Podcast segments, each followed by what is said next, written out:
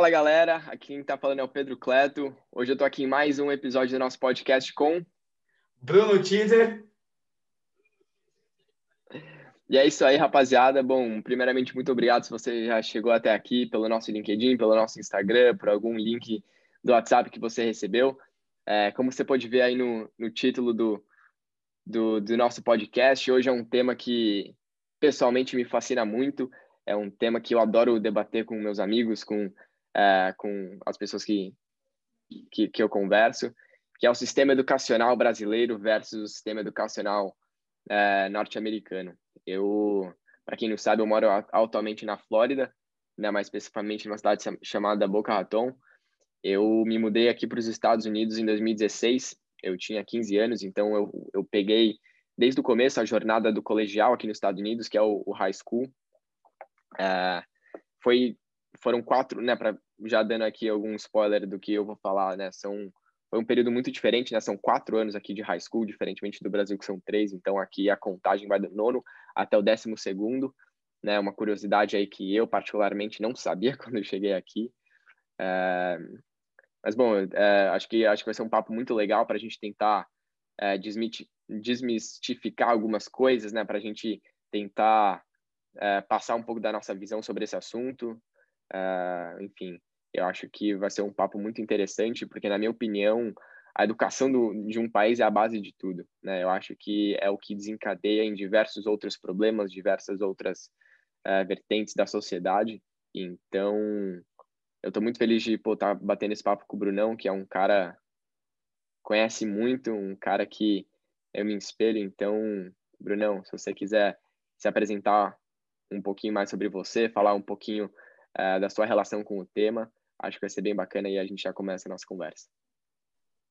Fechou, Pedrão, vamos lá. Pô, cara, animal aqui tá com vocês de novo. É, a gente tá aí seguindo aí todo sábado. Para quem não sabe, aí, é, quem chegou agora nesse podcast, quem chegou agora nesse vídeo, a gente tá seguindo aí todo sábado. E, cara, a gente vai falar sobre o tema de educação e acho que educação ela se fundamenta em todos os aspectos da sua vida. Então, tipo assim, o que você teve de educação na sua escola, ela vai te moldar para o seu mundo, cara. As pessoas que você conheceu na escola, as pessoas que você conviveu. Porque, cara, a gente convive em média de cinco horas com cada pessoa na escola, nos dias, né? Se não for integral a escola, mas. E aí eu acho que quando você convive com diversas pessoas, você tem que ter uma boa relação com essas pessoas e você geralmente pega os mesmos estigmas dessa pessoa.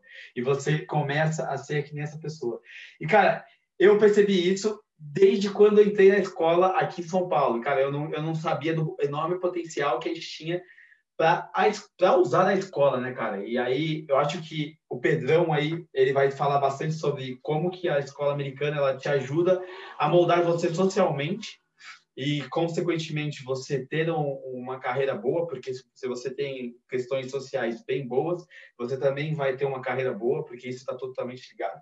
Mas, cara, eu acho que eu percebi essa relação somente no meu segundo colegial, velho. E, e, e, foi, e foi uma relação muito louca, porque eu não dava valor para a escola. Eu sempre fui aquele cara que eu era muito inteligente na escola, mas não, mas não muito inteligente pro mundo. Então, tipo assim, eu era inteligente para aquelas pessoas que estavam ali e, e, acho que quando a gente se prende a isso, a gente se fecha muito a nossa experiência, a gente, a gente acha que, que a gente é bom. Só que aí eu, eu, eu, sentia que, cara, eu, eu, era, eu era o melhor, eu, eu ficava fora da sala o dia inteiro, ficava com os meus amigos.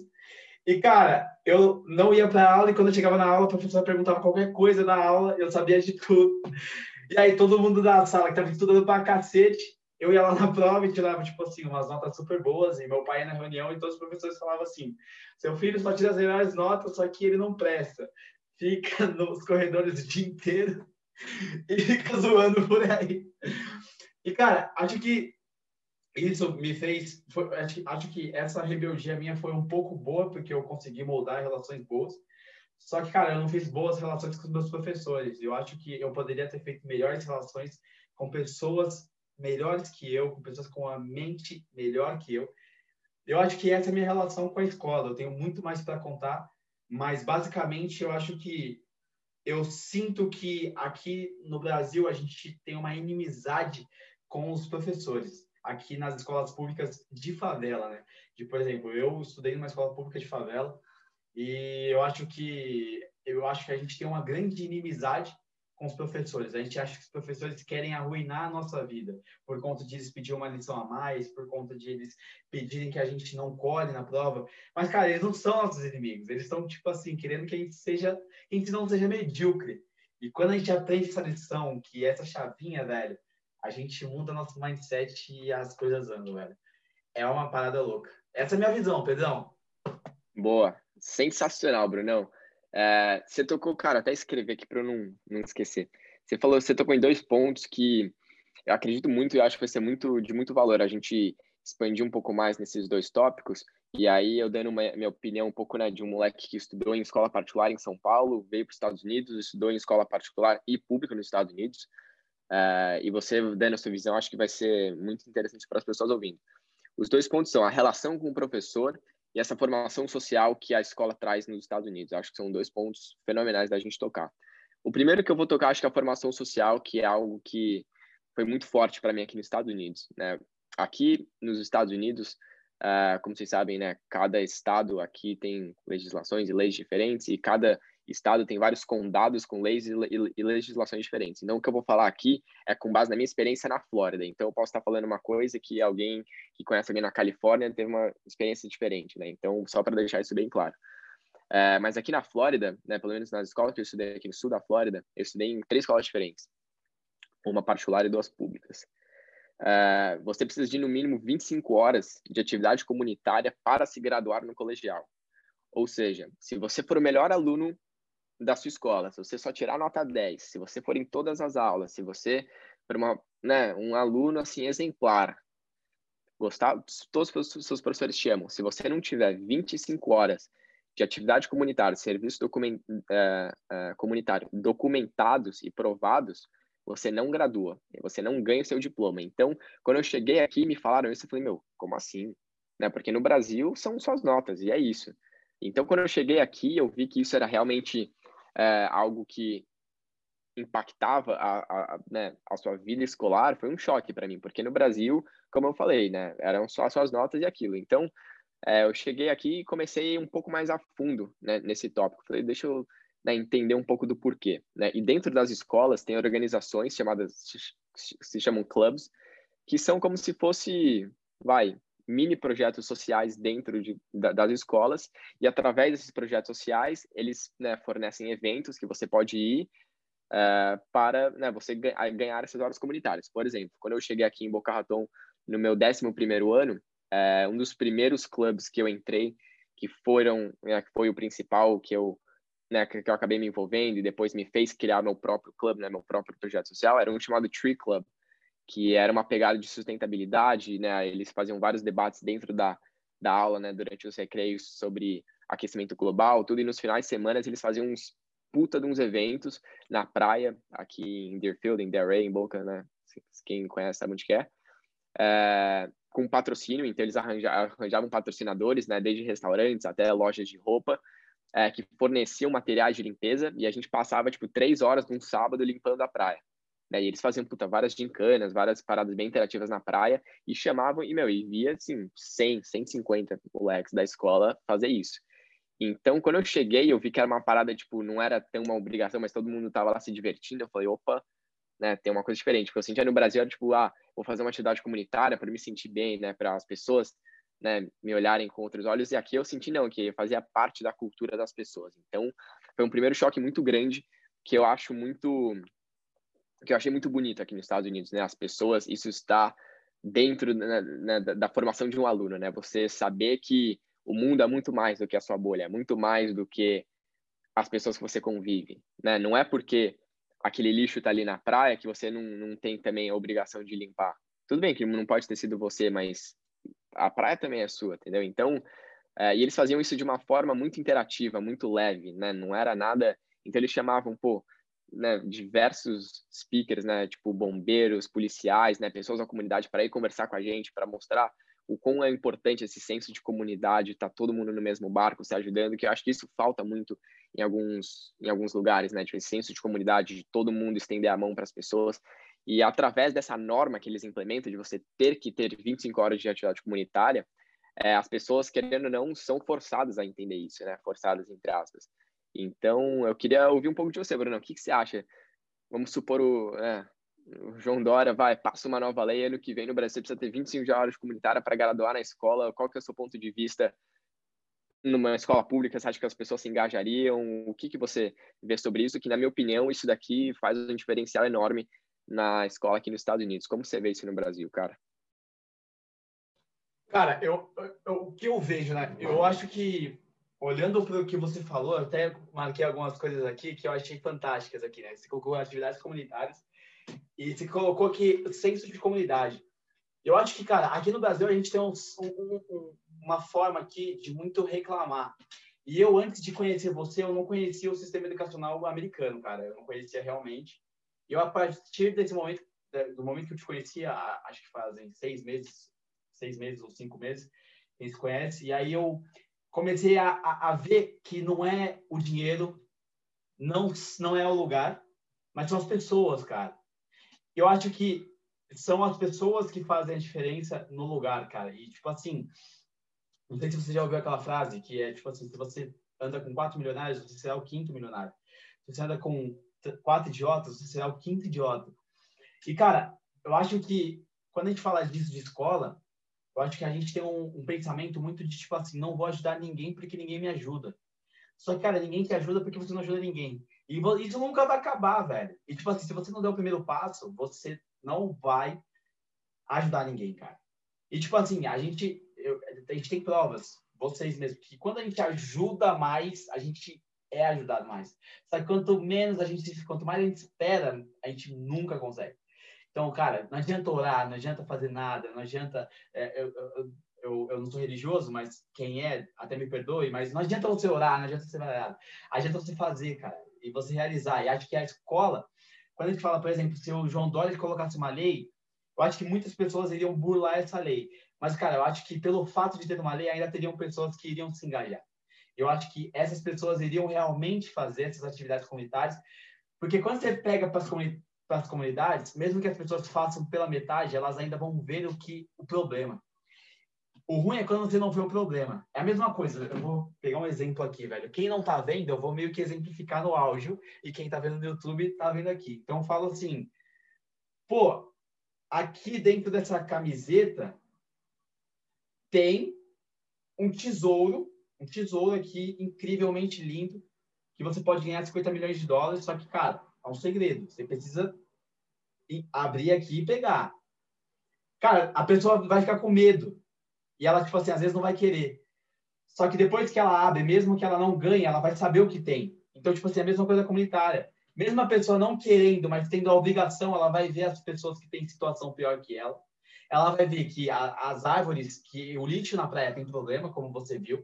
Ela vai começar a se engajar e aí vocês meio que vão estar num clima legal, cara.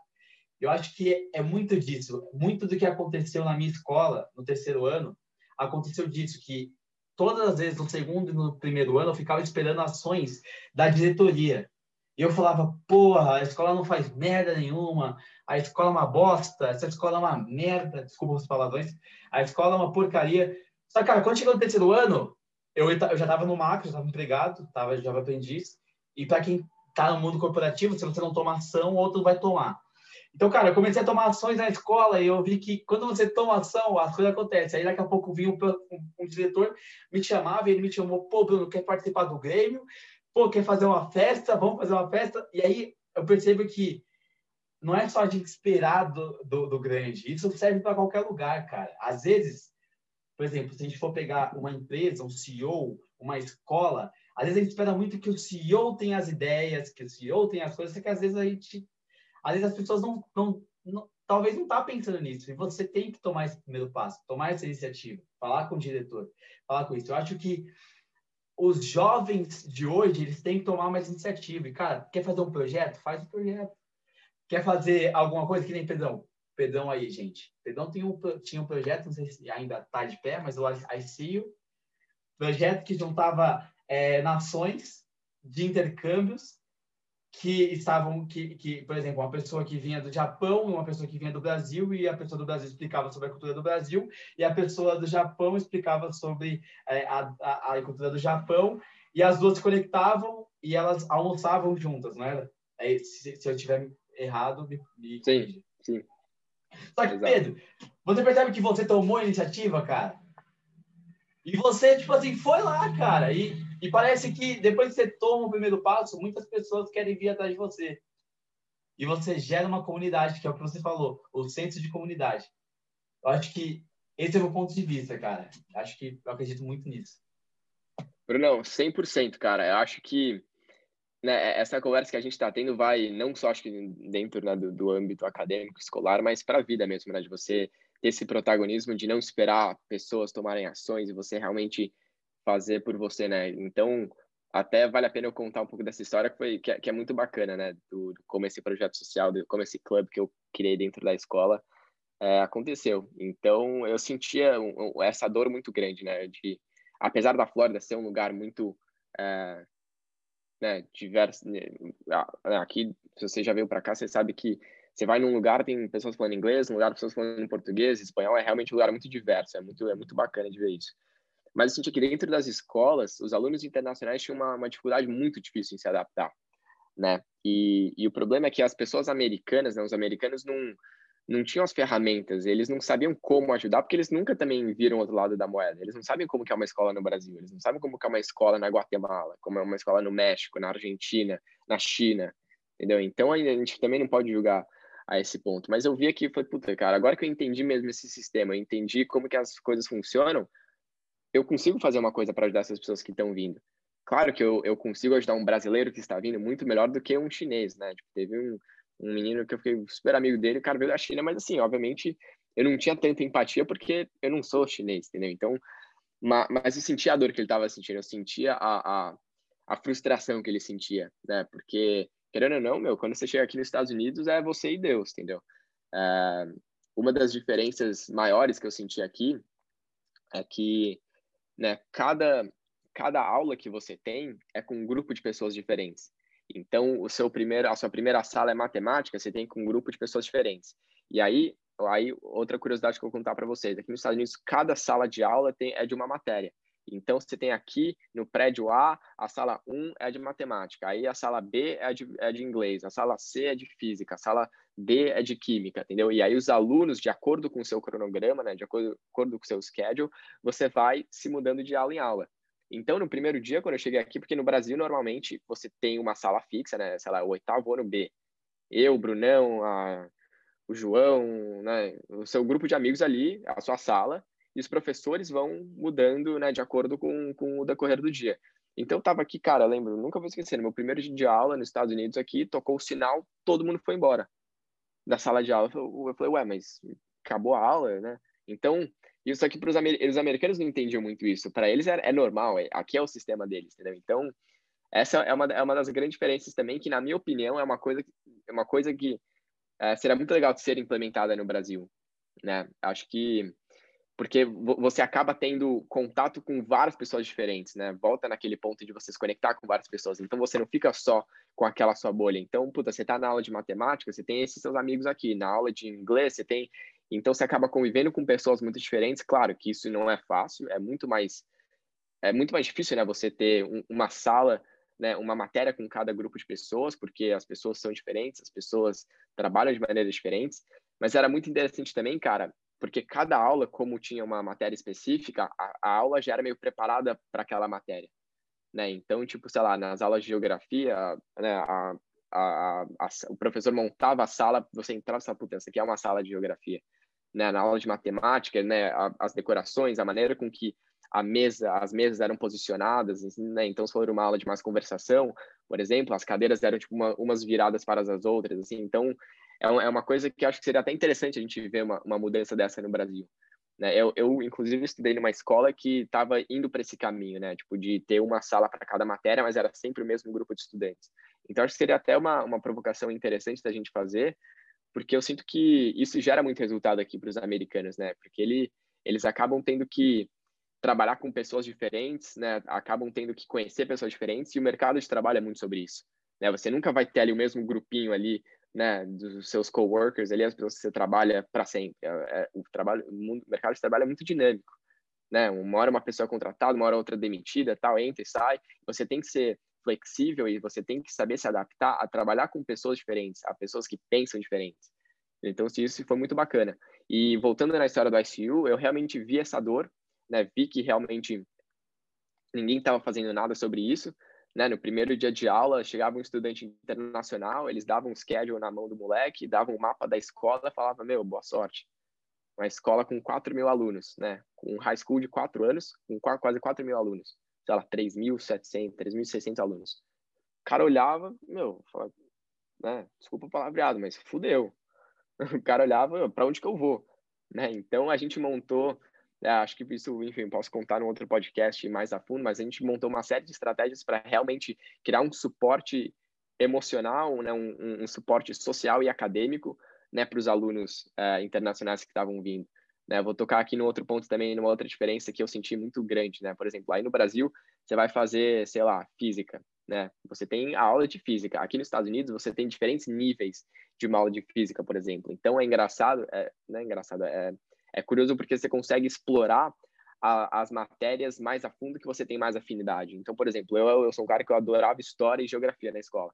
Então, eu fazia as níveis de aulas mais difíceis de história e geografia, mas em matérias que não era tão bom, por, por exemplo, ciências, química, eu sou né, bem fraco nessas matérias, eu fazia as aulas de níveis mais básicos, né? Então, é, é engraçado que é curioso porque você consegue mapear já os seus interesses logo muito cedo. Eu sinto que no Brasil as pessoas demoram muito também para despertar um interesse, para entender o que, que elas são boas. Então, aqui, logo cedo, você já é incentivado a descobrir o que, que você é bom, o que, que você, né, o que, que você sabe fazer de melhor, tal. Então, é uma, é, na minha opinião, é algo que prepara mais o americano, né, as pessoas que se formam aqui nesse sistema de ensino mais cedo, né, de você logo cedo tentar explorar o que, que você é bom e né, de novo, volta naquele ponto. Se você é bom em matemática, show, vai fazer as aulas mais difíceis de matemática. Mas se você não é bom em redação, beleza, tudo, ninguém é bom em tudo. Né? Mas aqui eles te incentivam a explorar o seu, no que, o que, que te brilha os olhos, o que, que é o seu potencial, né? Então, esse é um ponto muito bacana a, a, a se fazer, entendeu? Que aqui logo cedo a, eu sinto que as pessoas são, né, os estudantes são forçados a tentar né, a se conhecer mais cedo, que eu acho que isso é, é muito importante, né? Essa coisa aqui, um tópico chamado self-awareness, né? Você conhecer a você mesmo. Porque o Brunão pode ser bom em matemática e beleza, e eu não posso ser, e tá tudo bem, né? Eu sou bom em coisas que talvez ele não seja bom, então é legal que aqui você consegue explorar realmente o que para cada um faz bom, o que cada um faz bem. Né? E aí essas organizações também, esses clubes que eu contei, é uma maneira legal, né? Então você entrar num clube é, de algo que você gosta, de um tópico, de um tema, né? Então, sei lá, tinha clube de pessoas que tocavam guitarra, pessoas que gostavam de xadrez, pessoas que gostavam de teatro, entendeu? Então, você realmente vai se encontrando ali. É, que eu acho que no Brasil seria muito interessante mesmo o sistema se moldar dessa maneira, entendeu? Cara, tudo que, tu, tudo que você falou, acho que ele brilha na, na comunidade americana, cara. Eu acho que se você for pensar, o americano, ele hoje é muito é, egocêntrico, né? Se você for colocar na balança, ele é um pouco egocêntrico no sentido de, porra, a América é o mundo, estamos no centro do mundo. E, cara, eu acho que a escola também faz isso, né? Ela, e você falou, isso não é mal, isso não é ruim. Eu acho que mais pessoas poderiam falar, poxa, eu sou brasileiro e eu sei quem eu sou. Eu acho que o que você disse, cara, mostra muito bem que as pessoas sabem quem elas são. Elas sabem o que elas gostam. Elas não precisam. E, cara, eu não sou bom em português. E daí que eu sou bom em português, cara? Eu acho que isso que você falou, se tivesse aqui, cara, aqui no Brasil, seria totalmente diferente. Por quê, cara? Porque quando a gente olha para o Brasil, a gente olha para uma sala de aula, a gente olha para o professor e ele olha para os alunos unilateralmente. Então, ele olha para 30 alunos e ele aplica a mesma metodologia para 30 alunos. 30 alunos quando a gente fala com uma positividade, mas tem aulas, tem salas que tem 60 alunos. E, cara, quando a gente olha. É, fazer um parênteses, na, na, minha escola que eu estava lá na, na Mobile, não sei se alguém conhece, no nono ano tinha tipo 43, 44 pessoas na aula. E um professor. É. Um professor para 40 alunos, cara. E quando a gente olha para isso, a gente olha para uma vertente que, cara, não tem como ser, ter 40 pessoas iguais, velho. Entende? Então, é, a gente volta para aquela música lá do, do, do, Pink Floyd, que é Another Brick of the Wall, que é tipo assim, We don't need no education. Cara, que é uma educação que, tipo assim, que te coloca numa caixa e fala, poxa, se compare com o cara do seu lado. Só que às vezes o cara do meu lado não é o cara que eu quero ser, entende? Se compare com a sua sala e aí e ainda para piorar coloca as notas. E aí você começa a falar, pô, tirei 9, e aí o outro tirei 9,5, e aí você tira uma nota 6 e é taxado como burro. Só que você não é burro, você só não sabe, você só não foi bem do que você não gosta. Entende? Eu acho que isso é que causa muito sofrimento às pessoas. Porque a gente fica buscando a cenoura em um lugar que a gente não vai conseguir pegar essa cenoura. A gente vai ficar um coelho atrás infinitamente, correndo atrás dessa cenoura. E isso que é o mais tocante, sabe? É uma competição que você não tem como ganhar, você não sabe as regras. É, é, é tipo, é muito ruim, cara. E, cara, falando nesse tema, eu queria saber uma, uma, uma questão que, eu, que eu, te, eu tenho ela em, bem na minha mente. Como a gente sabe, a gente sabe que a América é a terra dos empreendedores, né?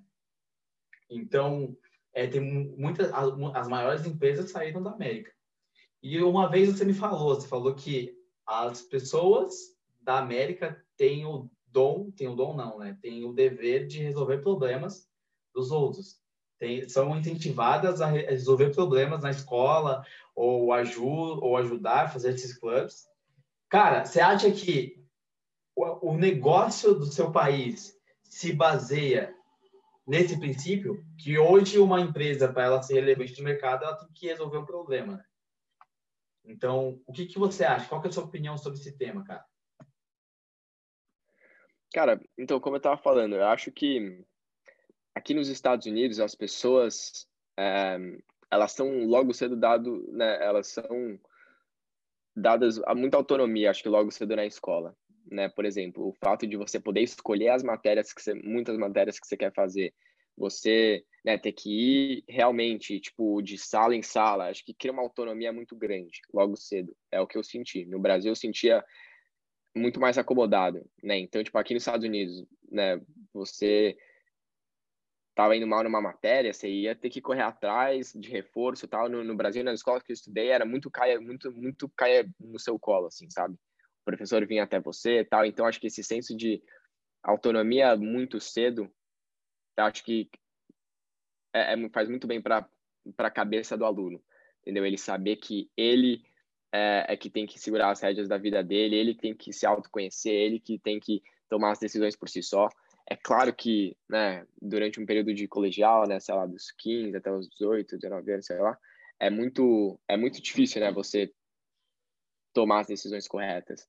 Né? E eu sinto que um pouco da, do porquê né, grandes empresas saem daqui é justamente por isso, né? As pessoas logo cedo são incentivadas a terem autonomia, né? A terem esse espírito de empreendedor, mesmo que elas não queiram abrir um negócio, né? Esse espírito de empreendedor que eu digo, né? De, né? De realmente, né? Segurarem as rédeas e, e né, no caso, por exemplo, de você criar um clube, né? De você observar uma dor no mercado, que no caso seria a escola, né? E tentar solucionar o, essa dor através de um serviço, né? No caso é, é, né, por exemplo, o que a gente fez com os estudantes internacionais aqui na, né, no, no, meu high school. Então, eu sinto que isso é muito importante, né? Mas eu queria até, puta, falar uma, uma frase que, que me veio à cabeça também, Bruno, quando você estava falando dessa coisa de comparação, tal, do sistema educacional, que aqui nos Estados Unidos também não é perfeito, né? Eu posso estar falando isso, mas eu acho que aqui ainda está à frente no Brasil, mas está longe de ser perfeito, né? A gente consegue, consigo listar várias coisas que podem melhorar aqui, que no Brasil fazem melhor,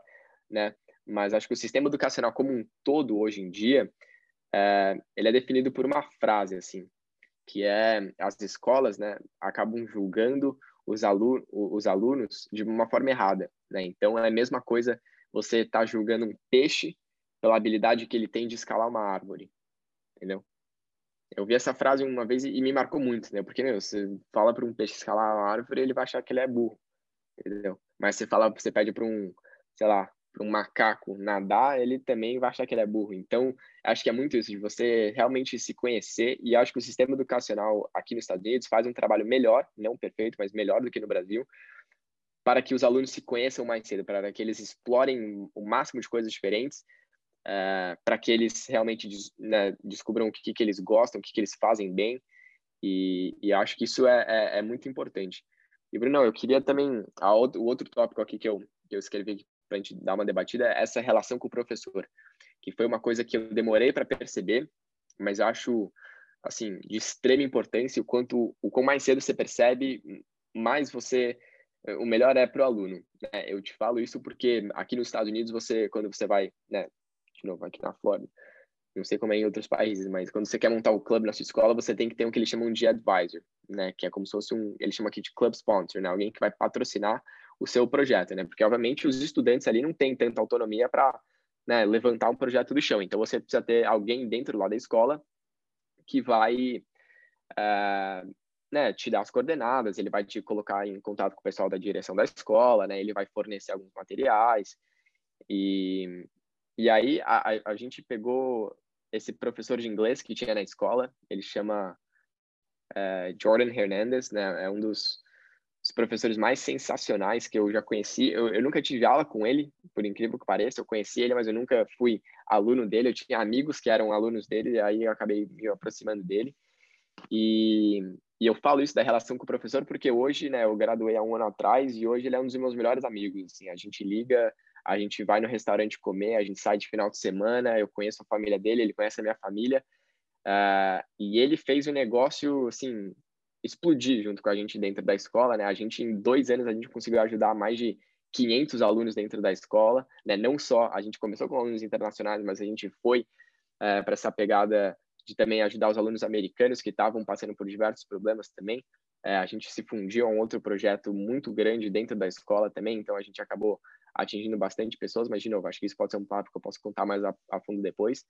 Mas enfim, resumo da ópera aqui, é, que o cara foi de um professor para um melhor amigo e as oportunidades que ele me abriu dentro da escola não teriam sido abertas se não fosse ele, né? Então, por exemplo, em 2019 eu fui para Nova York, a gente foi fazer uma viagem para Nova York para apresentar um projeto numa numa conferência uh, numa faculdade chamada Manhattanville College, com absolutamente tudo pago pela escola. Uh, e foi uma experiência incrível. A gente passou, acho que cinco dias em Nova York né? Ele era de Nova York, então eu acabei indo até conhecer a família dele lá de Nova York. Então, é, isso é uma mensagem muito importante da gente se passar, de você realmente, não precisa com todos, mas pelo menos um, dois professores para você realmente se aproximar, para você realmente, é, sabe? Porque eu volto naquele ponto que o Bruno falou, o professor está ali para ajudar os alunos, ele está ali para realmente fazer uma diferença na vida dos alunos. Então, se, se eles percebem que os alunos também estão engajados, estão com vontade de melhorar, entendeu? É, a combinação perfeita. E acho que não só impacta a sua vida acadêmica, né? Então eu ia muito para ele uh, conversar com ele sobre problemas que eu estava tendo né, na escola, problemas acadêmicos, mas problemas pessoais, profissionais, dicas de, de carreira, né? De eu tinha vários papos né, sobre futuro com ele. Então acho muito importante os alunos terem um pouco dessa consciência de tentarem encontrar dentro da escola um, dois, três professores que você se abre, que você conhece mais a fundo. Óbvio que você não não precisa, né, sei lá, conhecer. Obviamente, o meu caso foi muito extremo porque a gente acabou dando muito certo, né? Mas você tendo ali um professor para você conversar, eu acho que é uma dica muito legal é, e, na minha opinião, faz toda a diferença na, na vida acadêmica de um, prof, de, um, de um aluno. Cara, eu acho que é muito do mentor, né? Então, o professor se torna seu mentor. Então, cara, eu acho que é fundamental a gente cultivar esse relacionamento. Isso que você falou, tipo, faz muito sentido e, tipo, em 100% de sentido. Por quê, cara? Porque quando você é amigo do professor, não necessariamente você vai ter mais benefícios que o professor, mas o professor vai te falar a verdade. E quando o professor te fala a verdade na escola, cara, você papo, é papo que você consegue ter resultados legais. Porque quando o professor fica falando as mentiras que o sistema educacional fala para ele falar, que é o quê? Dar aula, passar a matéria e o resto que se exploda. Que isso é o que o Brasil ele, ele, ele coloca na pauta. Se você passou o que está no sistema educacional, você não precisa mais fazer nada. Mas quando você faz amizade, o professor vai além. E você começa a trocar uma ideia, e você começa a trocar um papo, e, cara, tinha uma professora de matemática, e aí eu era fascinado por matemática, né, cara? Eu até, tô até hoje, tipo assim, eu gosto muito da forma com que as coisas são, tipo, perfeitas matematicamente, e aí eu ficava debatendo com ela, cara, e teve uma vez que tinha todo um debate muito louco, e aí eu falei, professora, mas por que isso? Mas por que pá, pá, pá, pá? Daqui a pouco ela falou, porra, Bruno, você me fez pensar uma coisa que eu nem tinha pensado e eu aprendi hoje uma forma de fazer uma conta. Então, tipo assim, tinha uma professora no quinto ano, velho, no quinto não, no sexto, e eu fiz uma fórmula de fazer porcentagem diferente da dela. E, cara, eu tinha uma amizade com ela que ela deixou eu explicar a minha forma de fazer a porcentagem e, tipo assim, a maioria da sala aprendeu a minha forma de fazer a porcentagem, que era tirar a porcentagem de um número, tá ligado? Então, cara, você vê, né, que às vezes você consegue aprender coisas bem mais quando você tem liberdade.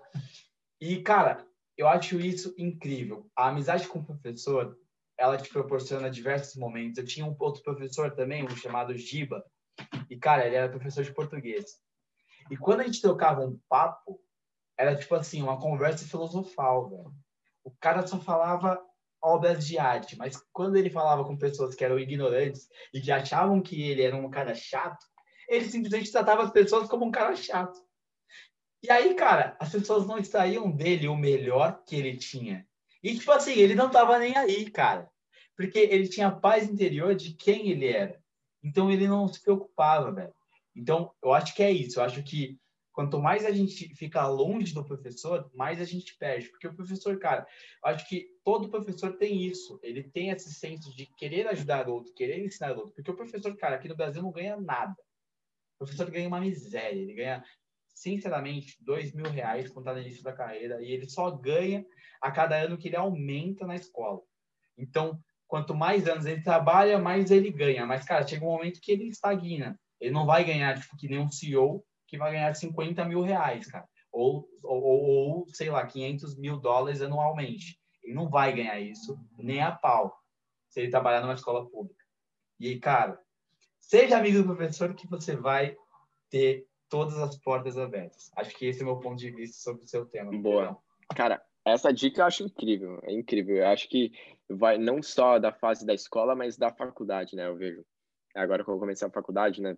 Mesmo sendo tudo online, é muito importante. Bruno, eu queria também tocar num ponto, cara, que uma parada que eu, putz, quem me conhece sabe, eu sou fascinado, que é pro esporte, cara. Eu, eu acho que o esporte tem, na minha opinião, tanta importância quanto a escola uh, na formação de um, de uma pessoa. Não vou nem falar na formação de um estudante, eu estou mais como uma pessoa.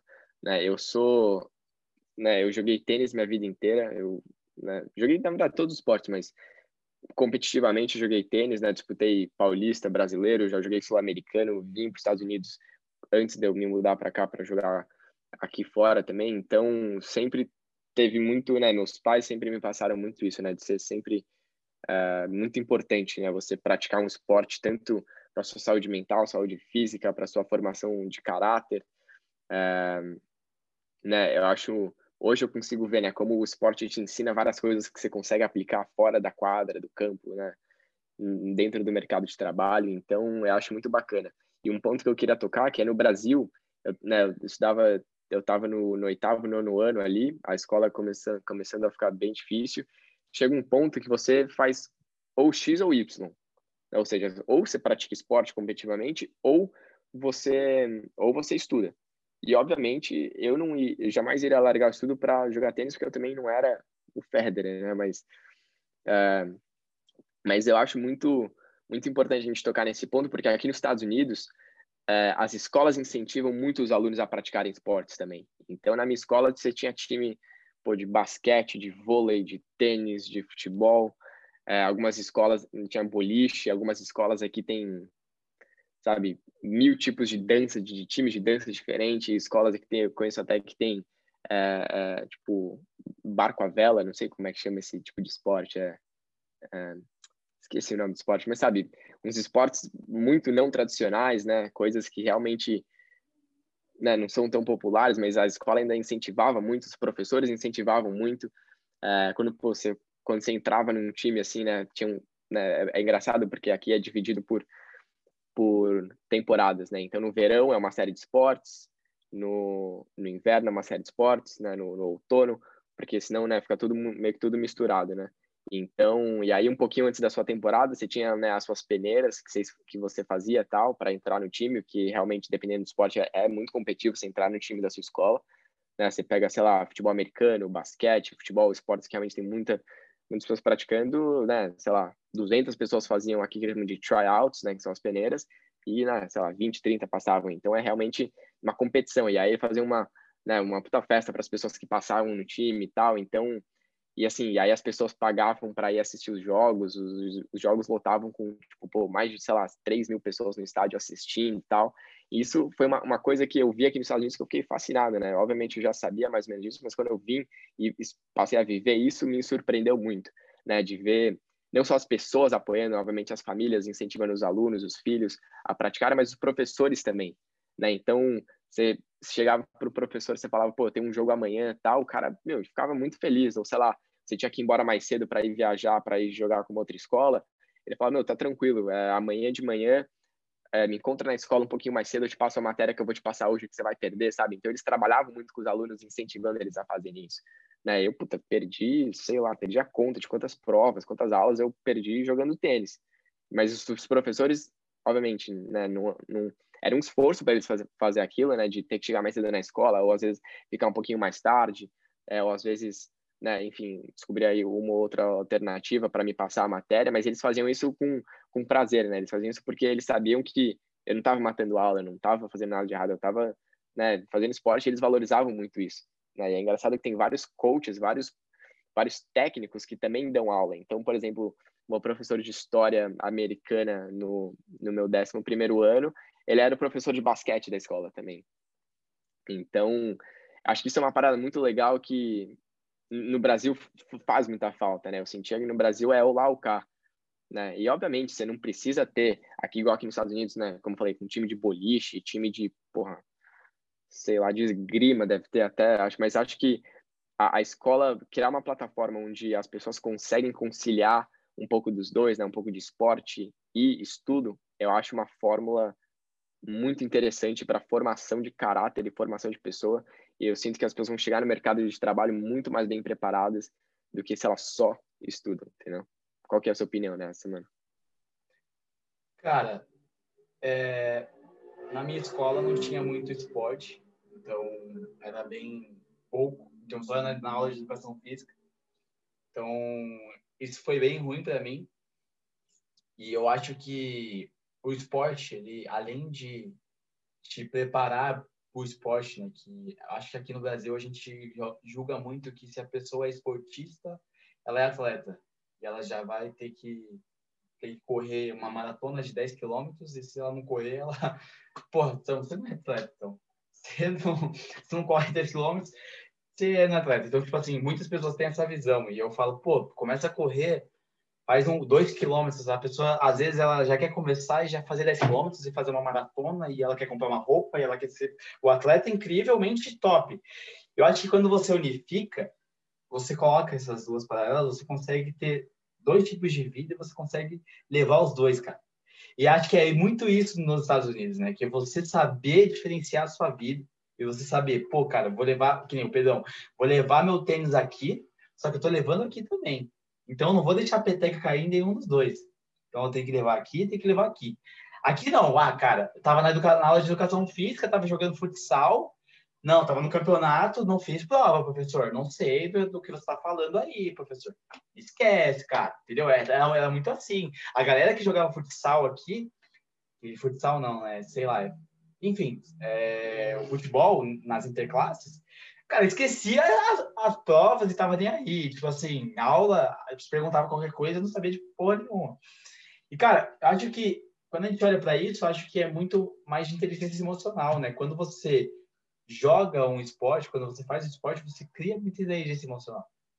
Você começa a saber das suas emoções, do seu corpo, do que você gosta, você começa a ter autos reflexões e você lembra da escola, você começa a maturar um tema e parece que você sei lá, sua mente enlouquece, você tá, te, te tem o estresse da escola, você começa a não ter mais estresse, porque você liberou a dopamina que estava no seu corpo e você pum, pum, pum. Cara, eu acho que isso sim falta aqui no Brasil. Falta ter, tipo assim, um clube de pessoas que correm na escola. Então, pô, um, um grupo de pessoas, ó, vamos fazer uma corrida tal hora, entendeu? Pessoas que incentivem, professores que estão junto, pô, vamos lá, vamos correr juntos, vamos fazer uma corridinha, vamos jogar um basquete, vamos jogar tal coisa. Eu acho que uma das escolas, a única das escolas que faz isso é o CEL, que é o CEL de São Paulo, que é, é uma das melhores escolas para se estudar aqui no Brasil, pública, né? Então, tipo assim, ele unifica tudo. Então, a pessoa pode fazer tanto aulas de sertanejo, aulas de judô, inglês, pode fazer faculdade de graça, tudo na mesma escola. E aí, e para entrar lá é muito difícil, né? São pouquíssimas vagas para você entrar no céu. Então, tipo, quem entra mesmo é são pessoas que que tipo assim, ou precisam muito porque tem necessidade relação financeiramente, ou tipo assim, conseguiu por meio de muita tentativa, entendeu? E, cara, eu, eu acho que quando a gente unifica os dois, é incrível, porque a gente, que nem eu, sou um cara, eu corro e ando de bicicleta. E, tipo, essas são um, mantras para mim. Eu corro, mas eu não corro para ser atleta, para ser, tipo assim, um corredor. Eu corro para liberar minhas emoções e para ser melhor a cada dia. Mas, cara, eu quero ser empreendedor, eu não quero ser um corredor, não quero ser um atleta. Mas eu corro e, e parece que eu sinto umas emoções bem animais, cara. E se eu sentisse isso na escola, eu teria muito mais inteligência emocional do que hoje, entende? É, e acho que não, volta nesse ponto que você falou, tipo, né, não necessariamente você praticar um esporte, você precisa ser o melhor no mundo no que você faz, você precisa virar profissional, entendeu? Acho que, né, e as pessoas fa fazem muito esporte aqui pela diversão, pela, né, pelo, pelos ensinamentos, né? Você pela comunidade. Aí, é, exato, você tocou aí nessas habilidades socioemocionais, né? Tipo, você aprende a trabalhar em equipe, você aprende a se tornar uma pessoa mais resiliente, né? Você tá, sei lá, em jogo de tênis, perdendo 6-0, 5-0, entendeu? O, o, o que, você faz para reverter essa situação, né? Então, você acaba aprendendo muitas coisas que você consegue, de novo, aplicar em outras áreas da vida, né? Seja na sua vida pessoal, na vida profissional. Eu acho que será muito interessante no Brasil, sabe, cara? Ver um pouco das escolas incentivando os alunos a praticarem um esporte, a, a né, as escolas tendo times mesmos, né, e, e times próprios e que, né, criem competições, torneios para que as escolas compitam entre si, acho que seria muito importante para a formação mesmo daquelas pessoas, daqueles alunos que estão ali, entendeu? Sim. E, cara, agora falando assim, é, mudando um pouquinho do tema, mas continuando na mesma lógica, mas, cara, agora falando, a gente só falou mal das escolas do Brasil, né? Então a gente só falou coisas que poderia melhorar. Mas, cara, uma das coisas que eu acho que no Brasil é bom, eu acho que a parceria entre os alunos. Eu acho que o brasileiro ele tem isso. Eu acho que no Brasil, eu acho que você fundamenta mais suas amizades. Você faz os melhores amigos nas escolas do Brasil, tá ligado? Eu conheço o, o, Gabriel, meu, meu meu sócio na primeira passo, mas meu ex-sócio na UPay. E aí, cara, ele fez o melhor, os melhores amigos dele foi na escola dele. Então, tipo assim, os meus melhores amigos também foi na minha escola. Então, eu acho que no Brasil a gente tem essa facilidade maior, eu sinto, né? De se conectar mais fácil. Então, tipo assim, você viu uma pessoa, você olhou para ela, e aí, cara, beleza? Então, você faz uma amizade mais rápida. Eu acho que, é, é, tipo assim, a singularidade aqui no Brasil não existe tanto entende? Eu acho que você é mais grupo aqui no Brasil, eu sinto. 100, 100, 120 mil por cento, cara. O fato de você não ter uma sala fixa é muito difícil você criar conexões profundas com pessoas, realmente, meu, de criar um laço de amizade forte, isso faz muita falta para uma pessoa também. Faz. Entendeu? Os meus melhores amigos hoje estão no Brasil, não estão aqui. Eu moro aqui há cinco anos e meus melhores amigos estão no Brasil. E os meus melhores amigos aqui hoje são brasileiros. Então você vê que é, a cultura do Brasil é, é, muito diferente de tudo, cara. As pessoas são muito mais, calorosas. sabe, abertas, calorosas, entendeu? Então a gente, né, às vezes fala aqui dos Estados Unidos, né, vangloriando de uma certa forma que querendo ou não, cara, quando você vem para cá, né, se você tá com a sua expectativa lá em cima, você se frustra, né? Vou ser bem é. sincero. Porque realmente, a, a, o, sabe, o atendimento ao cliente no Brasil, tudo, cara, é. tipo, é muito diferente daqui, entendeu? É, né, outra coisa, cara, que eu senti, tipo, mesmo no nível acadêmico, assim, tipo, das escolas do Brasil, as matérias são mais difíceis até que aqui.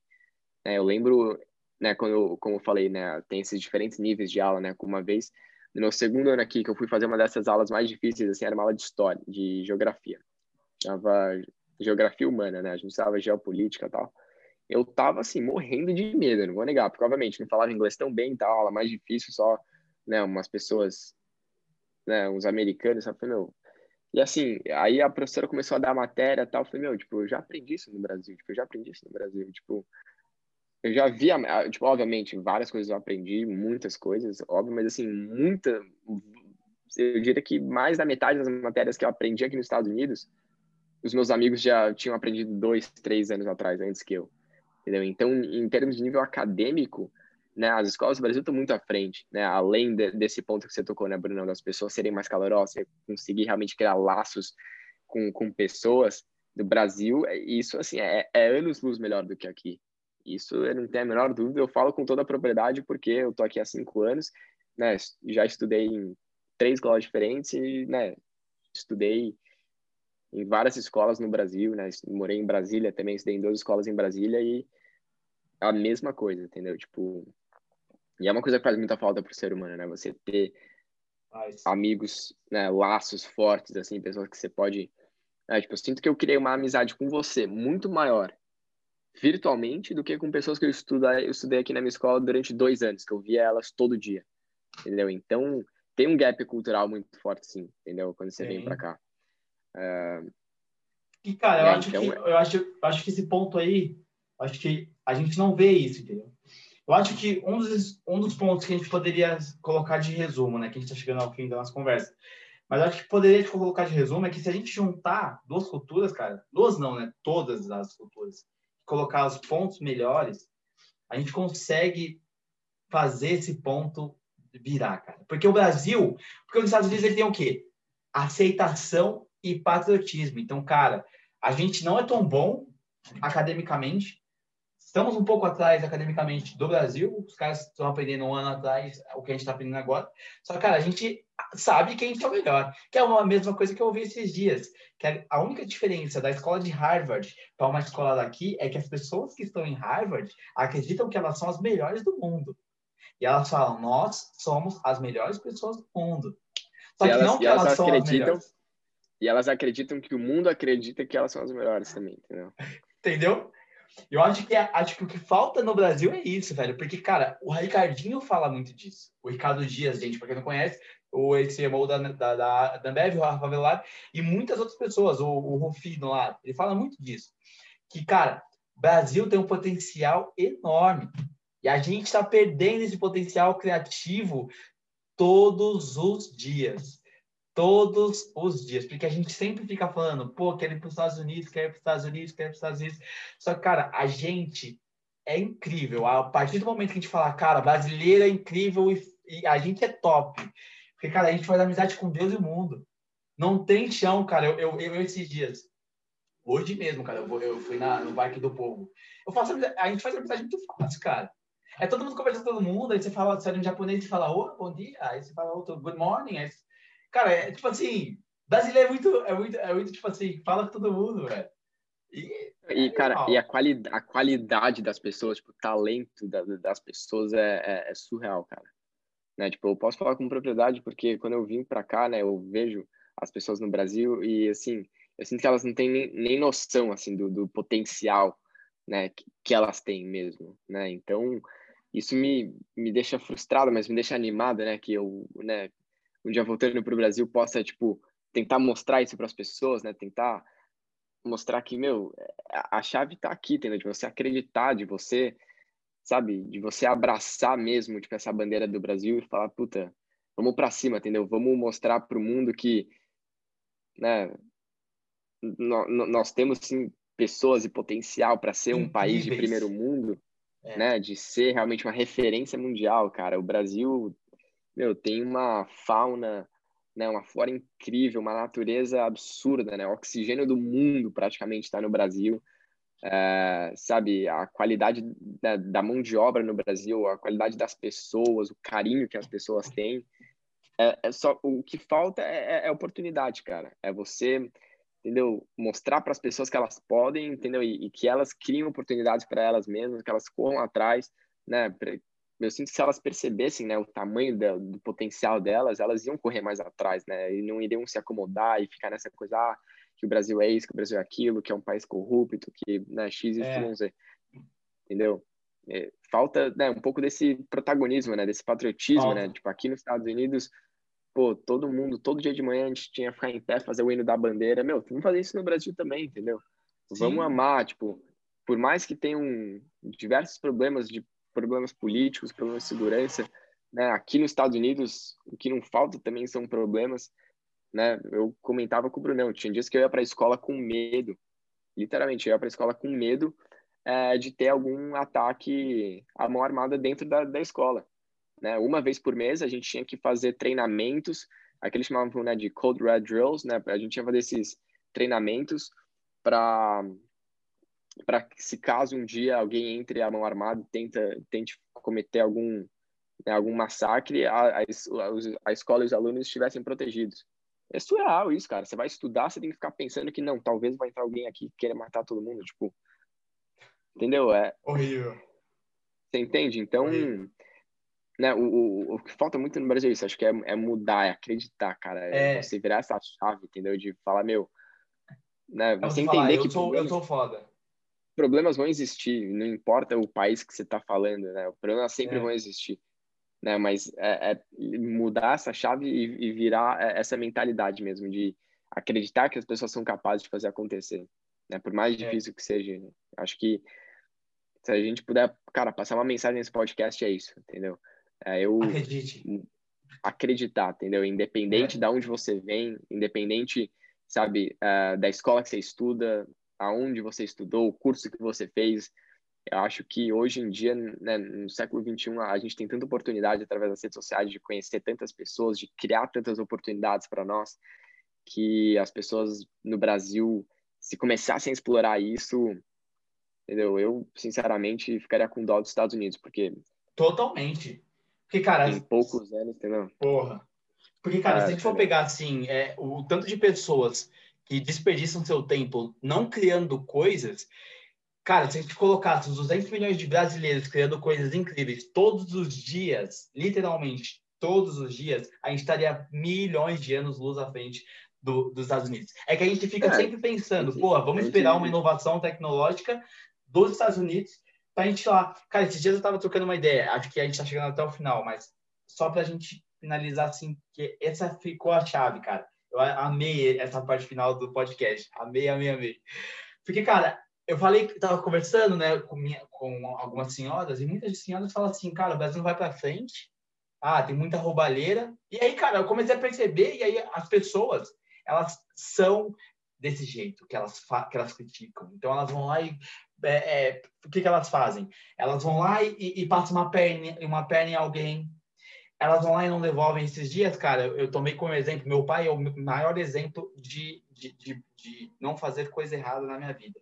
Ele nunca me deixou roubar nada de ninguém, nem que fosse um real, ou pegar nada de ninguém. Nunca me deixou. Acho que isso tem que ser uma ética universal. Só que, cara, ele sempre falou: não, você, não, você tem que ser certo com as pessoas, e daí que você vai perder, ou você vai se ferrar, você vai ter que ser certo. E, cara, nas escolas, aqui a gente não ensina isso, a gente ensina sempre o jeitinho brasileiro.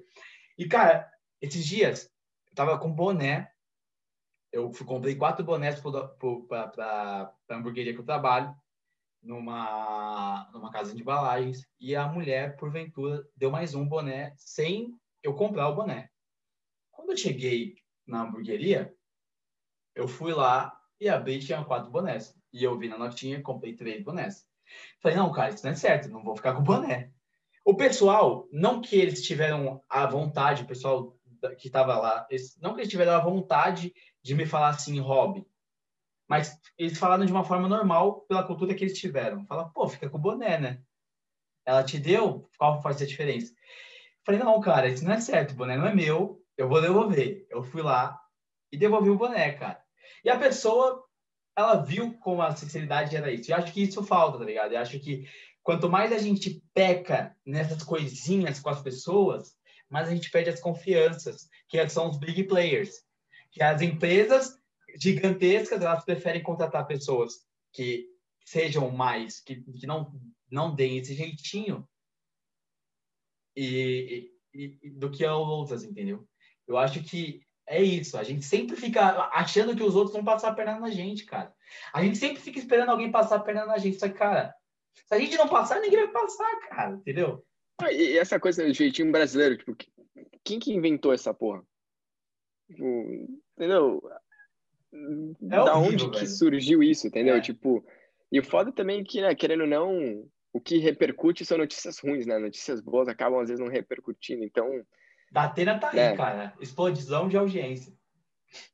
Você entende? Então, é muito fácil, né, cara, você tentar, você ganhar audiência falando coisa ruim. É muito é muito mais difícil você realmente viralizar uma história bonita hoje em dia, né? Enfim, eu isso acaba me frustrando muito, né? Mas acho que é uma mensagem muito legal para a gente passar, Bruno, que independente você estuda numa escola nos Estados Unidos, uma escola no Brasil, uma escola, acho que tem que partir muito de você, assim, você correr atrás, você criar oportunidades, você usar dos, dos recursos que você tem hoje, né? Óbvio que tem pessoas que nascem muito na frente das outras, óbvio. Isso, é, assim, seria, seria hipócrita tá falando que não. É muito fácil você chegar para uma pessoa e falar, pô, cara, faz acontecer aí, irmão. É, é muito fácil você falar isso, né? Da boca para fora, porque realmente fazer é muito diferente de você falar.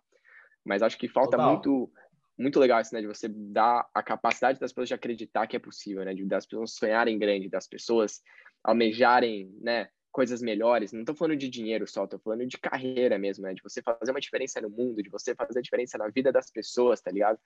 É, e muito da missão aqui, né, que a gente tem nessa visão com a, com a primeiro passo é isso, né? De você ter essa visão e, e dar o primeiro passo que as coisas vão acontecendo ao tempo, né, com o tempo. Você nunca vai ter o mapa da mina na sua frente, né? Ó, esse aqui é o primeiro passo, esse é o segundo, esse é o terceiro, esse é o quarto, e aqui você, né? Porque querendo ou não, você nunca sabe o, o qual que é o destino, né? A gente não, não, sabe, não tem uma linha, né? Um, de um ponto, um ponto A até o ponto B, né? Mas a gente sabe exatamente onde é o ponto A, a gente consegue criar esse ponto A, a gente consegue né, dar o primeiro passo, a gente consegue começar.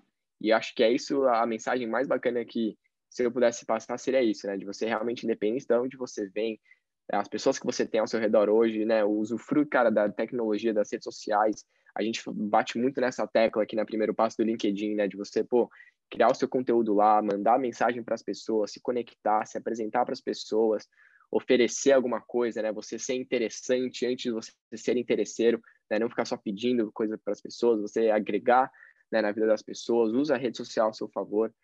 E eu tenho certeza que você vai, alcan vai alcançar coisas que você nunca nem imaginou, cara. Total. Total, velho. Acho que, acho que você finalizou com, com chave de ouro. Foi incrível. Um papo. Cara, acho que a gente pode até dar uma abertura para o próximo papo, né? Um papo sobre mindset, mindset jovem, né? Que é aquele papo que a gente estava querendo trocar uma ideia com o Ricardinho, uma, uma parada de, de coisas, gatilhos mentais que podem te auxiliar, que podem te fazer uma pessoa com mais rica, né? Não financeiramente, mas mais rica. Rica de valores, né? Não um valor é. monetário, mas acho muito importante. Mas, bom, é, não sei nem quanto tempo deu esse, esse papo aqui, mas acho que foi realmente incrível. Cara, acho que. Pô, tem um, tem um pessoal ali no, no Clubhouse até ouvindo ali, acho que. Tem. É, eu, sinceramente, acho que as pessoas que ouviram, ouviram, sei lá, no YouTube ou no, no Spotify, independente da plataforma que você ouviu, é, a gente conseguiu tocar em pontos muito importantes. Então, né, salve esse podcast, né, se, nos, nos sigam aí no, no Spotify, compartilhem esse papo com, com amigos de vocês, jovens, não jovens, enfim. É, eu sinto que a gente criando esse senso de comunidade, todo mundo tentando se ajudar, a gente consegue alcançar coisas é, inimagináveis. Brunão, mais uma vez, brigadão por mais um papo. É, sabe que eu sempre não canso de falar, aprendo muito com você, com a sua história, com, enfim, com tudo que você fala. É, tenho certeza que as pessoas ouvindo também aprendem muito, aprendem muito com você, se inspiram muito em você, na, na sua história. Acho que você é um cara que tem muito cara a ensinar para para as pessoas que estão ao seu redor. Então, eu fico feliz demais de poder estar tá batendo esses papos. Acho que seria injusto, tá ligado? Só eu ficar ouvindo essas coisas que você fala. Acho que a gente tem que jogar para o mundo aí é, né, esses ensinamentos, essas trocas que a gente acaba tendo. E, pô, vamos com certeza continuar, enfim, porque a gente vai poder inspirar e ajudar várias pessoas. Boa. Boa, irmão. Nem tenho o que falar de você, sabe que todos os podcasts eu vou continuar falando. E, cara, você é uma inspiração para mim, um cara que eu vejo aí como como líder de todos os jovens aí, um cara que se preocupa, sempre falo, um cara que tem um é, que é rico, rico, rico, rico, rico, cara. Acho que uma das pessoas que eu quero ser a média. Então, por isso que você está entre uma das cinco pessoas que eu mais convivo, que eu tô ali te mandando bom dia, que eu tô ali falando e aí como você tá, e aí como tá a família, porque cara, eu quero ser a média de você e eu não tô nem aí porque vão dizer. Se alguém falar, cara, você paga pau, você fica ali em cima do cara, eu falo, sou puxa saco mesmo, tô nem aí.